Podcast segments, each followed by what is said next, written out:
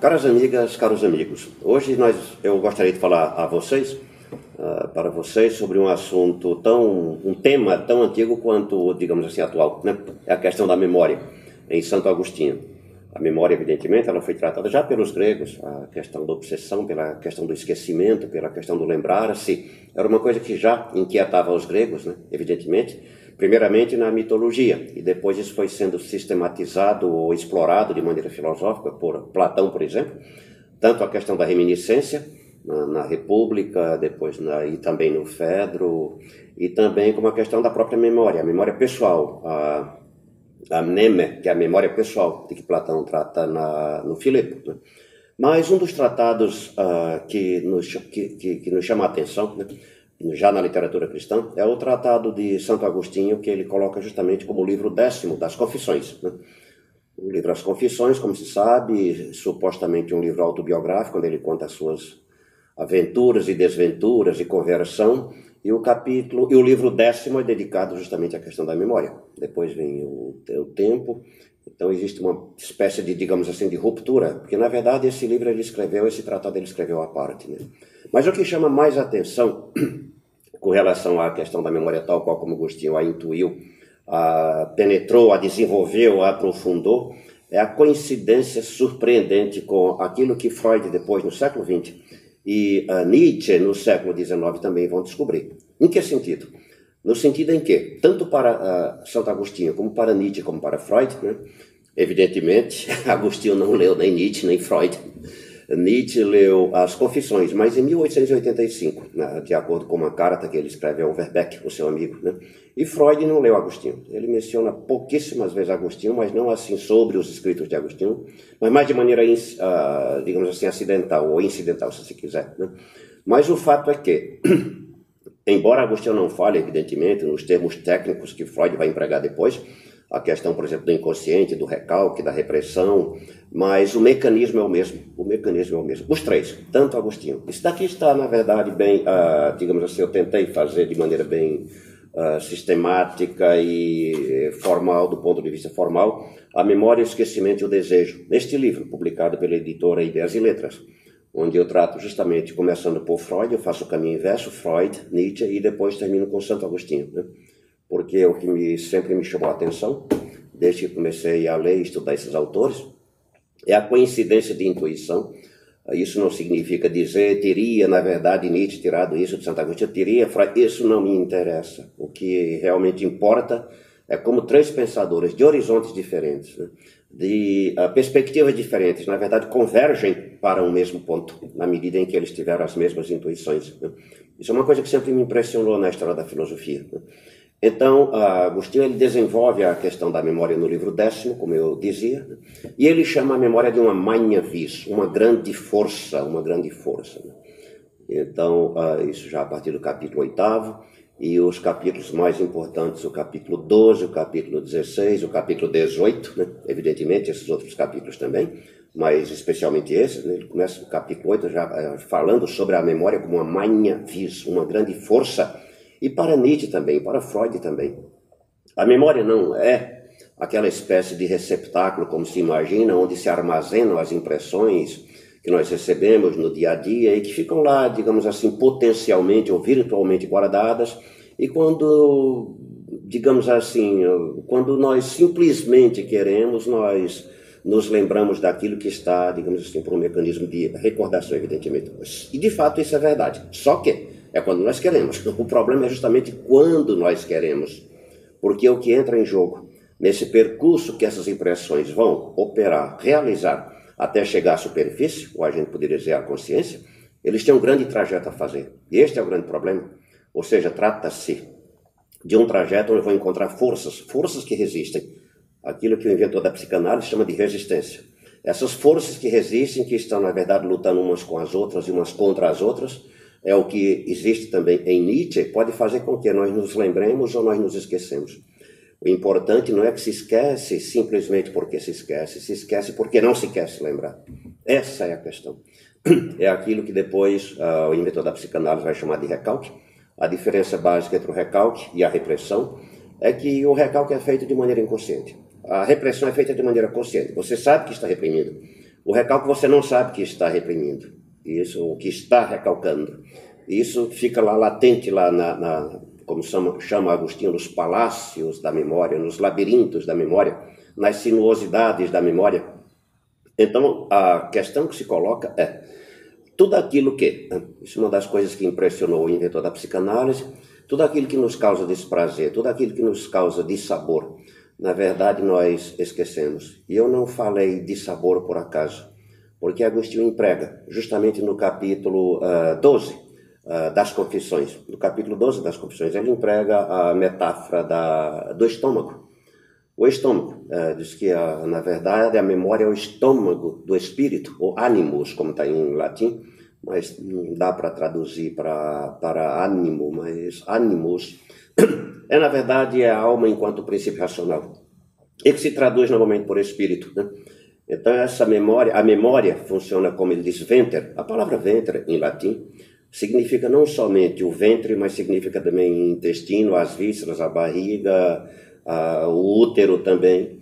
É provável que essa metáfora ele encontrou em Santo Ambrósio, que por sua vez a encontrou em Orígenes, que usa também ah, nesse sentido, né?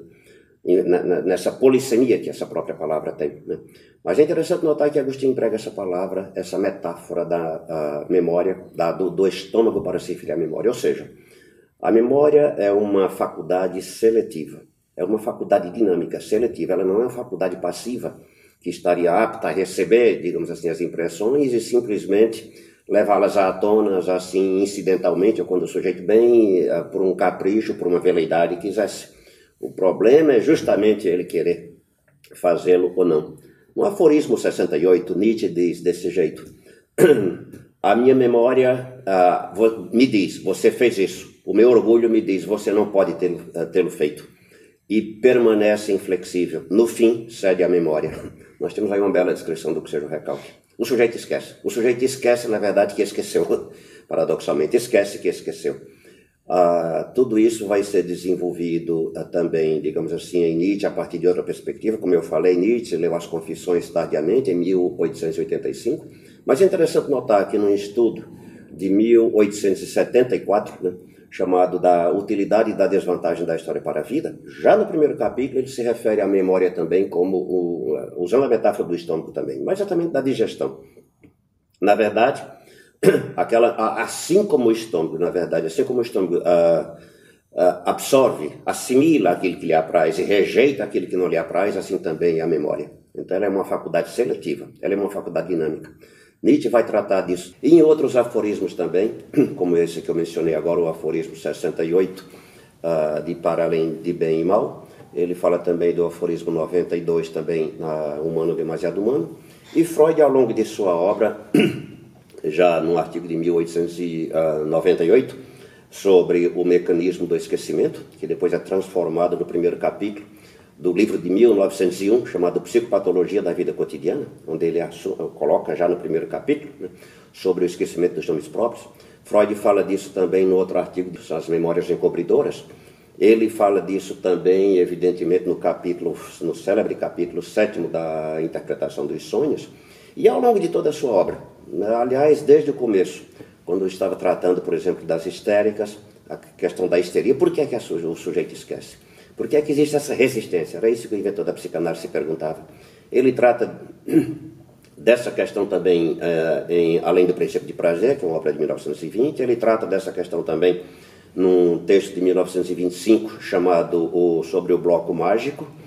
Então, tanto Freud como também Nietzsche e Santo Agostinho, eles veem, na verdade, o fator principal nessa questão do esquecimento é o quê? É um universo de forças e de relações de forças que estão impedindo ou fazendo com que o sujeito se lembre ou se esqueça. Fazendo com que o sujeito, na verdade, esse conjunto de forças fazem com que o sujeito ou se lembre ou se esqueça.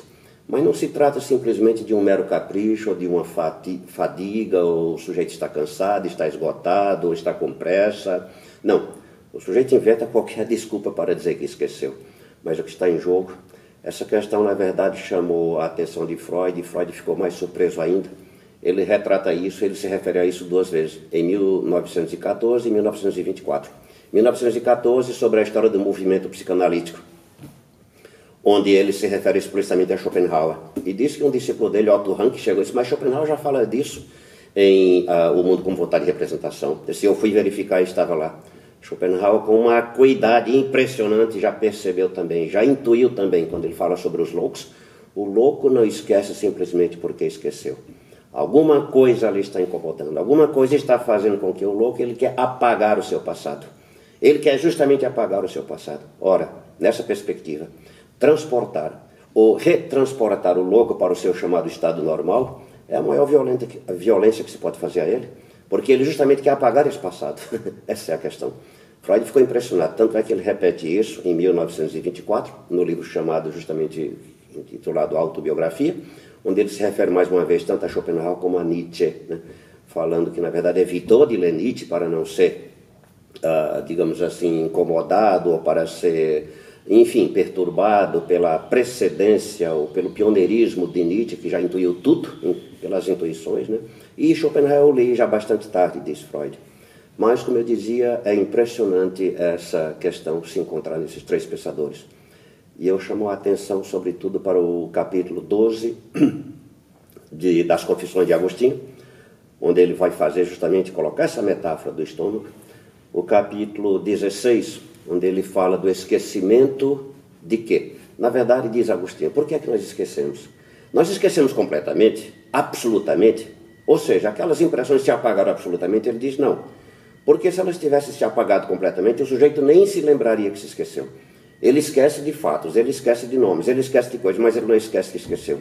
Então, se ele não esquece do que esqueceu, se ele não esquece de que esqueceu, mais exatamente, é porque na verdade o que está presente não é o esquecimento enquanto tal, mas a lembrança do esquecimento. Se fosse o esquecimento enquanto tal, o sujeito nem se lembraria que se esqueceu, mas ele se lembra. É isso que Agostinho chama como uma expressão muito feliz, que é justamente a presença de uma ausência. A coisa está ali, mas está. Ele só falta dizer recalcada. Ele não emprega os termos, evidentemente, que Freud vai empregar depois, mas está recalcada. E no célebre capítulo 18, também, das Confissões, do livro décimo das Confissões, onde ele emprega a metáfora da efígie, baseado em Lucas 15, Aquela mulher que perdeu uma dracma, a moeda, e vai varrer a casa e com uma lanterna encontra a moeda e vai mostrar às vizinhas naquela alegria, naquele júbilo. Por que, que ela reconheceu? Na verdade, ela não, ela reconheceu porque justamente ela já sabia que era ali. É a questão da efígie, da imagem. Nós precisamos, na verdade, somente de uma efígie, de uma imagem ou de um som para nos lembrarmos. E diz Agostinho, por que é que ela se lembrou? Por que é que ela reconheceu? Ela reconheceu, na verdade, por quê? Aquela imagem não havia fugido completamente. Então, uma das questões que me chamam mais atenção desses três pensadores é a convergência de coincidência que se encontra tanto em Santo Agostinho, que viveu no século V, morreu em 430, como em Nietzsche, que viveu no século XIX, na segunda metade do século XIX, e Freud, basicamente, desenvolveu toda a sua obra praticamente no século XX.